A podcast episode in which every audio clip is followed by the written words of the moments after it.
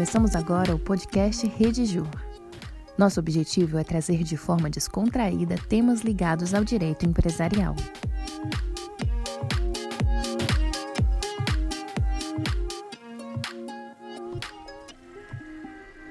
Neste episódio, Helder Nascimento, presidente da Rede Jur, e Ricardo Monelo, do Monelo Advogados, irão conversar sobre aspectos jurídicos relevantes do terceiro setor.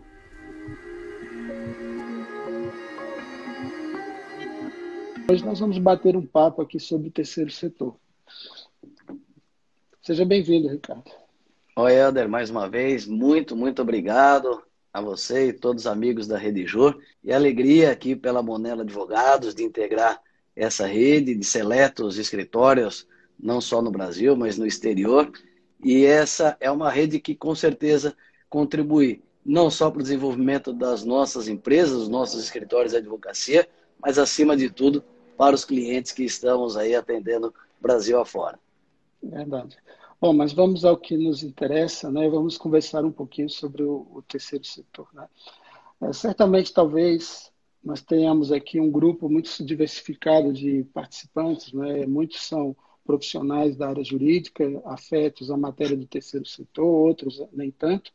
E temos também muitas, muitos participantes que são é, curiosos também em conhecer o tema, como alguns já me revelaram, né, que iriam, tinham curiosidade de conhecer o tema.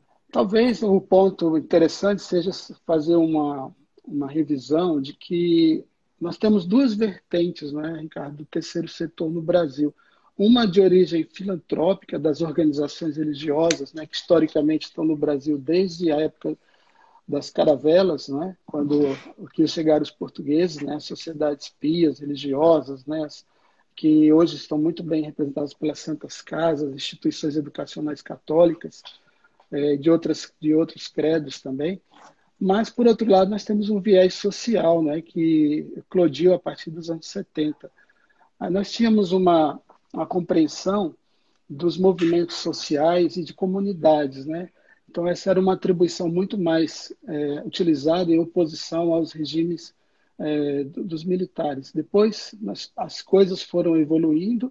Nos anos 80, no, com a perspectiva de uma redemocratização, começou-se a falar em, em, em cidadania, em associações civis, né, de maneira mais enfática, né, dando uma ideia de uma participação maior da sociedade.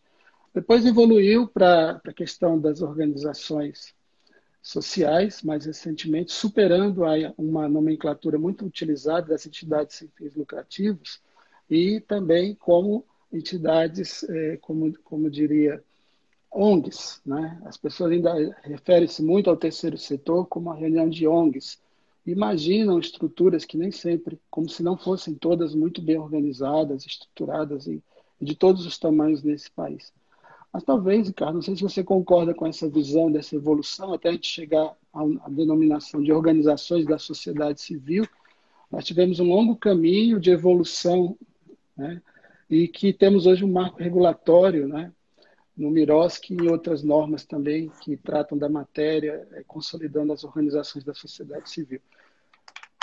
Como você vê, Ricardo, assim, seria interessante ouvir seu entendimento, o que se entende por terceiro setor, não é? Porque há muitas conceituações. Então, qual seria, talvez, a partir da nossa vivência profissional, é, o entendimento do que compreenda o terceiro setor? O que, que você acha? Olha, Helder, você já, já fez uma, uma introdução aí. Em, em poucos minutos você trouxe uma história, não só do setor, mas eu diria a conexão do nosso setor com o próprio desenvolvimento do país, né, do Brasil, é, de um modo geral. É, claro que para nós que estamos dentro desse setor, é, falar primeiro, segundo, terceiro setor é, já é muito claro. Mas o fato é que na sociedade de forma geral, é, muito se confunde primeiro, segundo e terceiro setor, é, ONGs, OSCs, com titulações, com reconhecimentos e por aí vai. Então teremos esse, essa horinha aqui para bater esse papo. Mas eu concordo com tudo isso que você trouxe, é, e isso dá uma dimensão, essa sua apresentação, é, da história do terceiro setor, é, junto desde o descobrimento do Brasil. né, os jesuítas chegando, as santas casas se estabelecendo no Brasil, é, toda essa estrutura, quando se trouxe a saúde, a educação e também com os jesuítas a própria assistência social, de plano se estabeleceu no Brasil aquela preocupação em conquistar, em construir direitos. Então, a, a história do terceiro setor ela tem a ver com todo o crescimento não só do direito, mas da sociedade brasileira. É, no sentido em que se conquistou direitos, construímos direitos e também a própria democracia e a organização social do Brasil, muito passou é, pelo que se discutiu no âmbito do terceiro setor. Né? Porque, voltando historicamente, como você fez, é, as nossas organizações estavam onde nenhum Estado havia é, é, é se colocado né, nos mais extremos lugares é, do Brasil. E, óbvio, chegamos para hoje, quando se fala um MIROS, que é o marco regulatório das organizações da sociedade civil, há um arcabouço, um, um conjunto de normas, mas que é, mostra a complexidade. Mas, para aquele que está indo para uma questão conceitual, nós temos do pós-guerra o primeiro setor enquanto Estado, uma definição econômica, o segundo setor é, as empresas ou aquelas que objetivam o lucro, e o terceiro setor, as organizações é, não governamentais, como era chamado no pós-guerra, hoje organizações da sociedade civil, e que são organizações que, de modo, de modo estruturado e organizado, atuam sem fins lucrativos, complementando trabalhos com a, a, iniciativa privada e com o próprio Estado. E essa grande característica, uma entidade sem fins lucrativos, em caráter híbrido, né? no público e o privado, essa interface que o setor faz muito bem e há muito tempo. Interessante considerar, né, Ricardo, que é uma atuação subsidiária do Estado, né? e que um Estado forte se dá com uma sociedade forte. Então, a, a, atuação do terceiro setor ela fortalece o próprio conceito de democracia no Brasil. Isso é bom para todo mundo. Né? Fundamental, assim, viu? Fundamental. É porque Fundamental. muitas vezes a gente olha para o terceiro setor, é, muitas vezes as pessoas, quando falam ONGs, elas olham para aquela organização que está apagando o incêndio. Mas é no âmbito do terceiro setor que também se, se encontram fóruns, ambientes de discussão. E aquilo que se, se, se discute para construir um novo Estado, um Estado de direito, um aprimoramento da sociedade e, e uma situação melhor, obviamente. É muito oportuno lembrar também que a, o tamanho desse mercado hoje no Brasil, o que nós chamamos de terceiro setor, ele é muito amplo, ele congrega milhares de profissionais estão cada vez mais qualificados para atuação nessa atividade, né? gerando emprego, gerando renda e contribuindo significativamente para o desenvolvimento social né, com os negócios sociais os mais diversos, com atuações, com atuações variadas, né? Isso só traz bastante benefícios para a sociedade como um todo, né? E, e, e é interessante essa, é, é, essa chamada para a gente fala o tamanho do mercado, que nós estamos na Rede Jur, que é uma rede de escritórios de advocacia empresarial. É, se nós voltarmos a, a 25, 30 anos atrás, é, principalmente antes da, da Constituição Federal de 88, Helder, é, nós vamos encontrar aí é, talvez em torno de 100 mil organizações, é, não só de saúde, educação e assistência social, todas, né, de modo geral. Hoje, nós, pelos dados da Receita Federal e outros dados é, públicos, é, nós percebemos que já, já se fala em mais de 800 mil organizações, das quais é, 550 mil, não só ativas, mas nessa linha que você trouxe, Helder, é, que vai além da educação, saúde e assistência, mas meio ambiente, representação é, patronal, laboral, é, setores da economia. Então, o, o setor hoje, é, ele, ele cresceu porque quando nós temos uma associação que defende é, um setor do agronegócio, seja ele é, patronal ou laboral, um, uma organização que é, reúna aspectos de, de, uma cultura, um pensamento, uma ideologia, tudo isso tá, está dentro desse, desse nosso contexto, inclusive associações locais e moradores, proprietários, vizinhos, amigos. Né? Então, e aí a gente consegue entender por que estamos falando de mais de 800 mil organizações. O que é, chama atenção, né? e aí eu acho que era legal você comentar também, como é que você tem visto o Brasil afora, você também atua no Brasil inteiro, é, é, essa mudança de consciência de estar organizado e formalizado juridicamente as organizações? Essa pergunta é interessante, eu gostaria de respondê-la, mas fazer uma consideração acerca do que foi perguntado agora. Se o Estado valoriza o terceiro setor. Né? Evidentemente, o, as, nós estamos falando não de governos, nós estamos falando de Estado, né? e como nós já aduzimos, o terceiro setor se fortalece e fortalece o Estado também, né? para a atuação social. Há limitações organizacionais e que o Estado não consegue alcançar a todos. Basta ver agora, nesse momento de crise pandêmica, como as organizações do terceiro setor têm sido importantes no projeto de transformação da sociedade, seja no campo da saúde, da educação, especialmente saúde, né?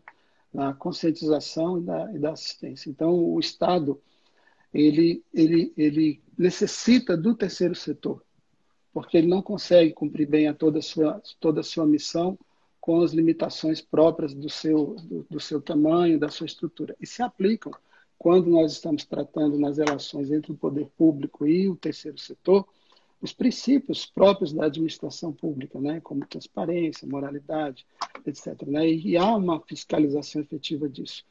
E por, se, por falar em questão de, de, de, do que você questionou acerca do marco regulatório, da legislação sobre isso, nós temos um, muitas normas que dispõem sobre essa relação da, das entidades do terceiro setor, na verdade, não só entidades, mas organizações da sociedade civil, lato senso, né, estrito senso também, que se referem a políticas públicas, que se referem à forma de atuação, aos, às benesses da imunidade tributária necessária, enfim, é um, há uma regulação muito importante, tal, diria tal, talvez que é um dos setores mais regulados hoje, exatamente o terceiro setor, que nós temos desde a Constituição, o Código Civil, a lei das, das entidades beneficentes de assistência social, aos OCIPs, as OS, né? a, própria, a própria legislação é, que trata das, das, do marco regulatório, que é o MIROSC, enfim, nós temos todo um arcabouço normativo que regula, que fiscaliza e que está profissionalizando, ainda que indiretamente, todo o terceiro setor. Isso é fundamental. Mas antes, Ricardo, gostaria de esclarecer também um ponto, você também é contador, é no sentido de que quando se fala em entidades sem fins lucrativos, o leigo imagina que a entidade sem fins lucrativos é aquela é, incoerente, é aquela hipócrita, já que ela tem um patrimônio considerável, já que ela tem numerosos alunos, numerosos hospitais, enfim, que tem uma receita importante, e aquilo não poderia, aos olhos do leigo, ser sem fins lucrativos. Quando, na verdade, significa que todo o superávit dela não poderá ser distribuído sob qualquer forma ou título aos seus membros, aos seus associados. Ele deve ser reinvestido Exato. na própria atividade. Isso é uma proteção para a própria sociedade porque garante que os resultados que nós não chamamos de lucro, nós chamamos de superávit, né? ele, vai, ele vai ser aplicado na atividade fim. Isso é que é significativo e é importante. E nós temos interesse, como sociedade, que as instituições tenham efetivamente patrimônio, uma boa gestão, e nós vamos falar sobre isso, e tenham uns resultados significativos na sua atividade. Quanto mais recursos materiais ou financeiro e ou financeiros existentes, mais ações podem ser desenvolvidas em prol dos que precisam. Isso não quer dizer que haja uma exclusividade, que todo serviço seja gratuito. Ele pode e deve ser remunerado para que o excedente, o resultado, seja aplicado em favor dos que, dos que carecem. Você deve ter encontrado já muito na sua atividade como contador e como, e como advogado também, operoso que é, essa confusão de conceitos né, que, que o leigo faz quando se trata de entidades sem fins lucrativos. Ah, com, certeza. E, e, isso é geral. E, e, e, é interessante essa sua reflexão, é, por conta que isso tem a ver com a cultura da organização. Né? É, quando nós falamos sem fins lucrativos, muitas vezes as pessoas pensam, ah, não pode ter um resultado. Então, o lucro, como você bem posicionou, para distribuição, isso não pode. Agora, o lucro, no sentido puro da palavra, é, no sentido de resultado, de superávit, ele é essencial, porque é sustentabilidade. E hoje as organizações, elas cada vez mais é, se dão conta que é fundamental é, pensar em, em sustentabilidade e em receitas maiores que as despesas, para não dependerem, principalmente, do poder público e depois a, a, a, o risco das próprias doações. Então, o que é fundamental, e aí remete para uma questão contábil, como as coisas acontecem, como elas são registradas na contabilidade, qual é a guarida estatutária, quais atividades, é o que a gente é, pode entrar já a seguir. Então, é, e aí nós vamos perceber que planejamento, gestão e outros cuidados, além do jurídico e do contábil, serão essenciais para a, a continuidade operacional dessas entidades. Mas teve uma pergunta sobre Estado e, e terceiro setor, é, não só a pandemia, mas à medida que nós temos visto um esforço do, de governos e, e de várias, e não só no âmbito federal, estados e municípios também, tem sido é, crescente nos últimos anos o, o aumento do regulatório, reconhecendo, de certa forma, a importância dessas parcerias. Em termos de números é, financeiros, isso representa bilhões no orçamento público. Veja, não, é, não são milhões, são bilhões é, do orçamento público. E o Brasil é um dos países onde o terceiro setor tem maior representatividade, inclusive econômica. Então, o Estado ele apoia, assim, aí quando eu falo, bem você disse, não é o governo A ou B, mas o Estado. Então, temos normas hoje que reforçam essa interface, essa sinergia e o terceiro setor como agente fundamental, complementando o próprio Estado no desenvolvimento é, de políticas públicas. Então, claro, fica para nós, enquanto advogados, enquanto operadores do direito, da contabilidade, da gestão, o desafio de transitar no regulatório. Porque isso é um problema histórico do Brasil, não é só o terceiro setor. Quando vai se normatizar alguma coisa, legislar sobre alguma coisa, todo mundo coloca alguma coisa. E aí hoje nós temos um problema sério que é a burocracia, o peso das obrigações e, por que não, é, também chamar atenção a questão da reforma tributária que esperamos também alcance o terceiro setor. Ah, sem dúvida. E por falar em marco regulatório, é, correr me lembrar aqui que ah, quando nós chamamos ainda de entidades sem fins lucrativos, né, organizações sem fins lucrativos, o Código Civil ele fala em sem fins econômicos, né, como se fosse proibido ter atividade econômica numa entidade sem fins lucrativos, ou seja, que não distribui resultado. Ela Verdade. não ter finalidade econômica não é a mesma coisa que dizer que ela não possa ter uma atividade econômica, porque isso tem a ver com a própria sustentabilidade. Quando nós falamos hoje em qualquer, qualquer organização, seja ela empresarial ou sem fins lucrativos, nós temos que ter em mente sempre um conceito: sustentabilidade, que está Perfeito. abraçado com o conceito de governança. Mas já que nós falamos sobre esse conceito de atividade econômica, se fala muito, Ricardo, em, em negócios sociais. Né? Há muitas, muitos exemplos no Brasil de negócios sociais. Pela sua vivência, eu gostaria de pedir que você esclarecesse o que, que são os negócios sociais né? e citar alguns exemplos. Eu acho que seria importante isso. É, essa, essa sua perspectiva ela é interessante e principalmente com a rápida mudança que a pandemia trouxe? É, num, num dos últimos fóruns é, do próprio Banco Mundial e, e, e também em cúpulas do, do, dos países, do próprio G20, é, já há algum tempo vem se falando da importância das ações né, ambientais, sociais, de sustentabilidade, que a gente fala o ESG, tem sido a sigla é, da moda até para avaliar empresas. E o terceiro setor já tem uma preocupação é, com o impacto social, com a transformação social, na sua essência, na sua origem. As empresas que estão no segundo setor, elas, é claro que o principal papel de uma empresa sempre foi gerar lucro, pagar tributos e gerar empregos. E isso continua.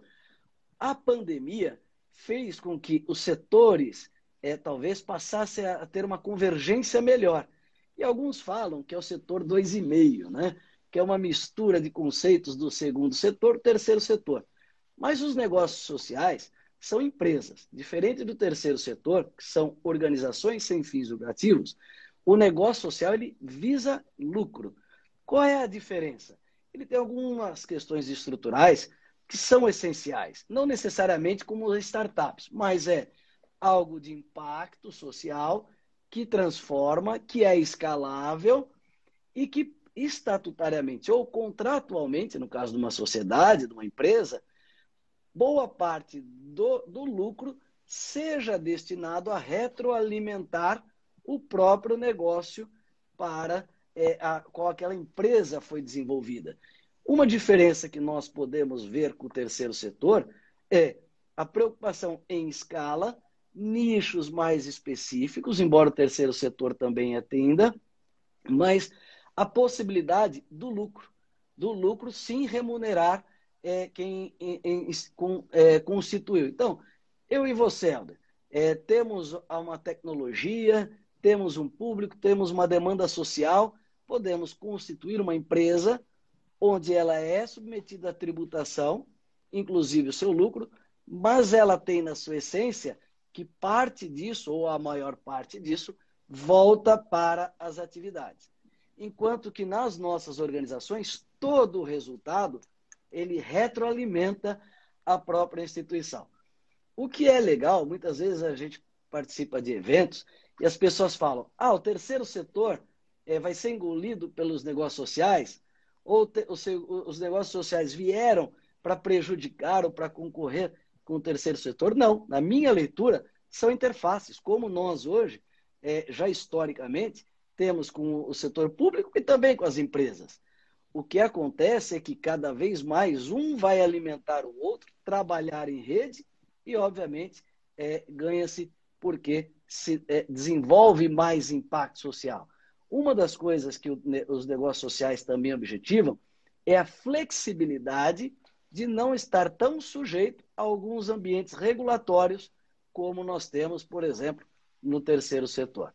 Então, hoje, uma empresa pode se constituir é, com essa finalidade. E isso se distingue da responsabilidade social empresarial ou corporativa, que também é um outro braço que as empresas de longa data já o fazem.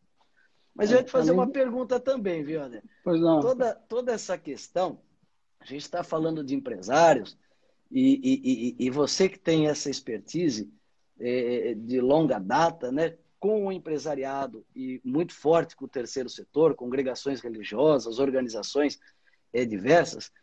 É, e você, eu já acompanhei inúmeros trabalhos é, que você desenvolveu, é, e uma coisa que me chama a atenção, além da sua capacidade jurídica, é a sua capacidade de fazer a organização pensar no planejamento e com aquilo que você também disse, sustentabilidade.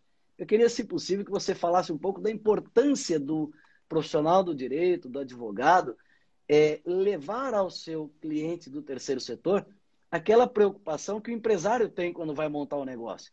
Ou seja, como é que isso vai funcionar? Então, como é que você, você trabalha e também a importância que você vê nisso? Bom, é importante considerar que existe uma atualização do trabalho jurídico hoje e que isso se dá por competências que devem comunicar-se com outras áreas, com outros segmentos. Então, outrora havia uma compreensão de, de, que o advogado era um litigante, e o advogado deveria ser chamado somente no momento do litígio, né? do problema, do, do, da contenda judicial, etc. Hoje há uma, um entendimento de que é muito melhor você investir na estruturação das organizações, eu estou me referindo aqui à atuação no terceiro setor, na estruturação da organização e no processo que é, obviamente, preventivo.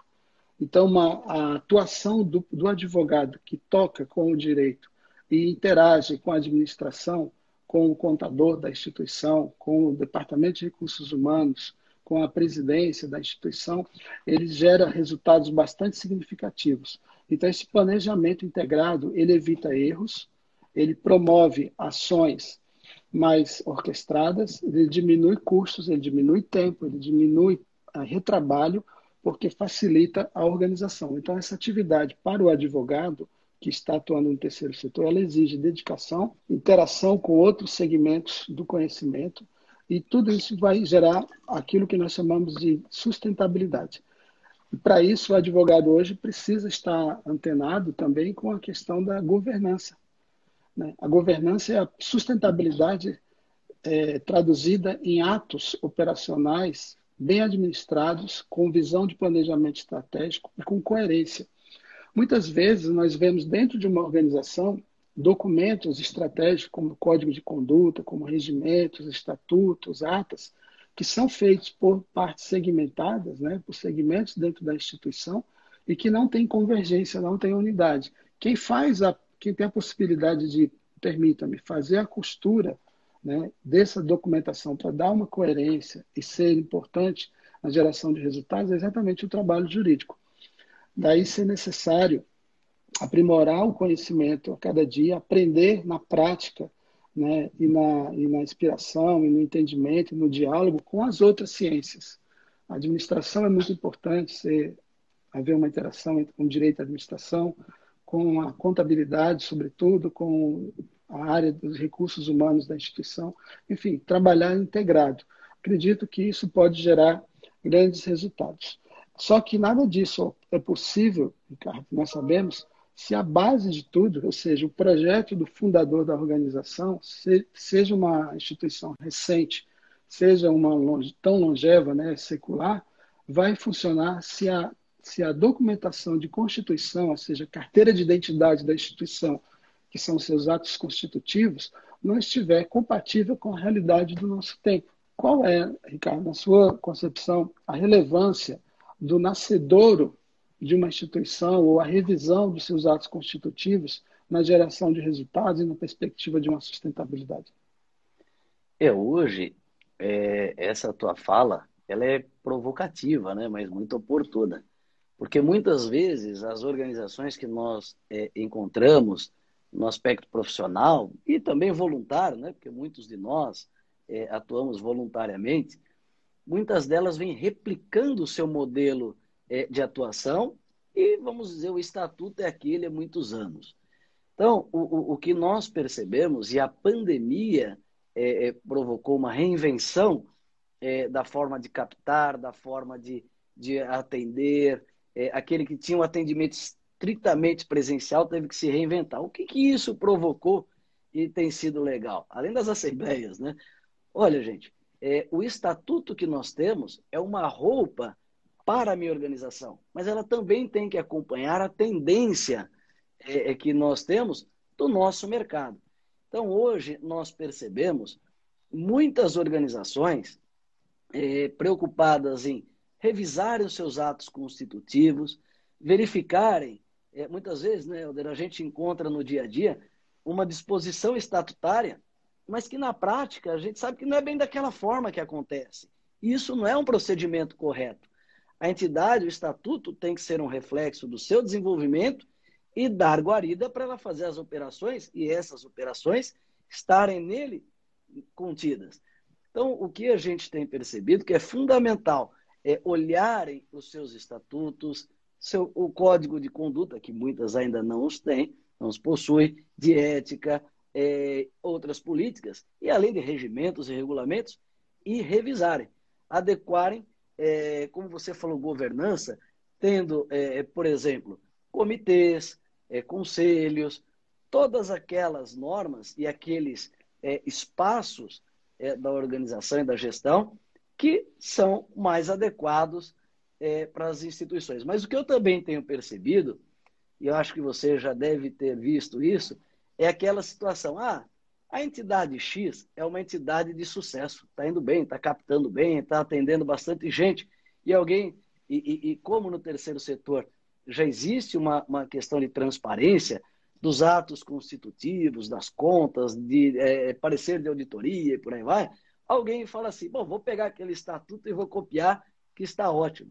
Então, o que a gente também tem visto é, de práticas que não são boas é olhar para a necessidade da reestruturação, da revisão estatutária, ter consciência que precisa, mas não ter uma visão do que é melhor para a sua realidade, para aquilo que o seu advogado pode orientar da melhor forma possível.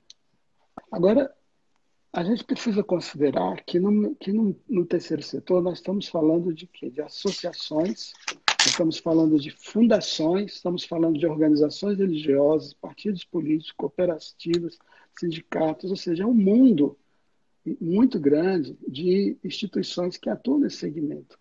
E elas são todas confundidas, muitas vezes, como sendo coisas de menor importância. Talvez seja o momento de se resgatar essa, essa essencialidade né, da sociedade participando através dessas organizações. O grande benefício que hoje essas instituições trazem à sociedade é, é inegável. Nós não temos como, como esquecer isso, né? isso é fundamental. Então, é, eu gostaria só de acentuar essa, essa necessidade dessa transparência e essa necessidade de prestação de contas à sociedade e que é feita não apenas pela publicidade dos atos, registro em cartório de toda a documentação, porque muitas instituições não não cuidam dessa dessa desse, não tem esse zelo com a formalidade. Não é preciso ser, não basta ser honesto, é preciso parecer também honesto. Exato. Né? Uma mulher de César, né? Então, é verdade. Precisa, é preciso, é preciso atuar com muito cuidado, porque ainda bem que a gente tem um Ministério Público para zelar para que esta essencialidade da, desses princípios sejam observados, né? E, e, e, o MP, né, o Ministério Público no Brasil todo, de modo geral, ele tem sido um parceiro importantíssimo das entidades e, enquanto também alguém que vela pelas fundações e também acompanha as associações, é, contribui para uma fiscalização. E é isso que a sociedade espera. Quando, como você disse, né, alguém, é, eu não consigo imaginar alguém que está no terceiro setor é, ser contra a prestação de contas, mas me surpreende que a gente ainda encontra isso, né? As pessoas é, é, não que sejam contras, mas que não adotam, porque a boa prática não é o discurso, é a ação, né? Efetivamente. Então, a entidade dizer que defende direitos, defende a, a, as boas práticas e a transparência, começa por ela mesma, dando publicidade daquilo que ela faz é, seguindo a lei, seguindo as normas, aquilo que a gente fala do compliance, né? tendo uma preocupação é, com integridade. E veja, é, você falou aí do, do, do, Estado de Direito, a democracia, tudo isso se fortaleceu e fortalece muito, muito com o apoio do terceiro setor. E da mesma forma como se exige do recurso público, aquele recurso que está dentro de uma organização que é público ou de uma determinada coletividade, dele se espera as melhores práticas, os melhores é, procedimentos, não só contábeis e jurídicos, mas acima de tudo de gestão, para que ele seja aplicado é, da melhor forma. Você falou é, de César, e é verdade. Hoje, o que a sociedade quer, não só os associados e não só o governo, mas a sociedade quer o seguinte: olha, pegar o exemplo das lives, né? Muita gente vendo essas lives na, durante a pandemia, milhões de reais, que, e, e que é importante que sejam doados. Mas é fundamental que lá na outra ponta, quem os recebe, pense o seguinte: eu recebi milhões, as pessoas contribuíram para que fosse aplicado, por exemplo, as cestas básicas ou alguma outra necessidade, deve haver sim uma preocupação de mostrar, olha, entrou X, foi aplicado X, ou quase isso, sobrou tanto e de que forma. Então, não só que foi aplicado, mas é, é como foi aplicado. E aí, Helder, a questão da prestação de contas envolve pensar antes de prestar contas, mas aí entra a contabilidade. A contabilidade não é o balanço, não é a demonstração do resultado, é o plano, como isso vai ser cumprido, orçamento cumprido, que contas serão registradas, como isso vai ser divulgado. Por que impacta? No, na continuidade do recebimento, numa eventual devolução de uma verba pública, se mal aplicada ou não aplicada a contento, numa devolução para um apoiador entre outras questões. Aí a gente vê, como você disse, uma interface de direito, contabilidade e administração é, para as nossas entidades. Mas quando a gente fala, a propósito de haver mencionado a questão de contabilidade, muitas pessoas nos, nos questionam, nos arguem, é, de uma maneira crítica, lógico, eu estou falando aqui do leigo, né, de um modo geral, acerca das, das questões das imunidades tributárias, né, da questão da imunidade tributária conferida às entidades, às entidades do terceiro setor. E esquecem né, que a, a imunidade tributária ela não é nenhum benefício no sentido menor da, da, do termo, mas ela é um benefício no sentido agigantado de ser uma vantagem para a própria sociedade. E aqui eu explico melhor, penso explicar melhor. É que a, a imunidade, ou seja, a proibição do Estado, no senso, de tributar o terceiro setor, ou não o terceiro setor, mas algumas instituições é, especialmente na questão das contribuições previdenciárias, elas, elas significa que eu tenho mais recursos para aplicar em favor do social, em favor do, do estudante carente, e aí nós temos é, em favor do, do, do, pobre que precisa do sistema de saúde, né, daquele que precisa de assistência social propriamente dita, enquadrada na LOAS, Lei Orgânica de Assistência Social. Enfim, é uma é uma, uma emaranhado de, de, de situações que só podem ser cumpridas, executadas e realizadas de uma maneira satisfatória se houver essa, esse, essa facilitação, digamos assim, no sentido mais simples do termo, em relação à imunidade tributária. E agora, recentemente, nós temos, nós atuamos bastante com entidades beneficentes de assistência social, tivemos uma modificação através de uma decisão, depois de um processo muito longo do Supremo Tribunal Federal, reconhecendo e pondo uma pedra é, sobre a questão da imunidade tributária no terceiro setor das entidades beneficentes. Né? Eu queria que você comentasse um pouco isso. Olha, muito boa essa, essa questão, porque o, o, quando a gente fala de sustentabilidade, é, a primeira grande é, questão a se, a se olhar numa organização é não gastar aquilo que ela pode evitar o gasto. Então, é exercendo o seu direito. Muitas vezes as entidades é, ficam quebrando cabeça atrás de doação, de serviços, de entradas, mas a, primeira economia é, é, não pagar os tributos quando a lei assim é, é permitir e da forma, obviamente, da lei, das formalidades que ela exige. Então, nós temos dois tipos básicos de desonerações a isenção, que é aquela que deriva de lei e que é essencialmente, ou basicamente, a Lei 9.532, e nós temos a imunidade, como você disse, Não é um benefício, é um direito, é uma questão essencial da organização, direito da personalidade.